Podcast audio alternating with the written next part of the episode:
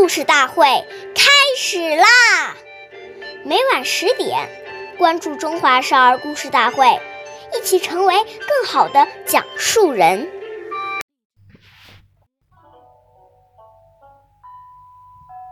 笺桥雨，会污词。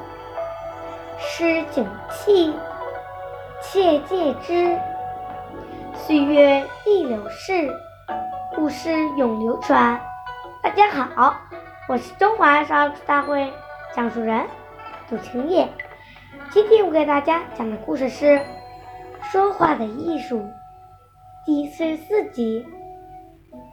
战国时期的福字，在言谈举止方面特别讲究礼貌。有一天，他去拜访位朋友，那家人非常客气。邀请了许多朋友陪他一起游玩。有一位客人想趁机向福子请教问题，福子直率地说：“你有几个不足之处？”客人一愣，说：“请讲。”福子说：“恕我直言，你见我就笑嘻嘻的，这是一种轻浮的表现，这是第一。第二，交谈中你不称我为老师。”这是不尊敬我。第三，我们初次见面，交情很浅，而你谈很深，太随便了。几句话，说的那位客人佩服的五体投地。由此可见，与人交谈说话是要讲究方式的。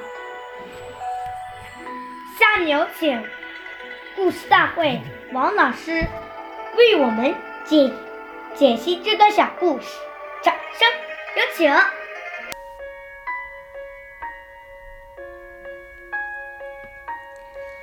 说话时要戒掉一些不良的语言，言谈如果能够非常文雅，无形当中都会提升一个人的气质修养。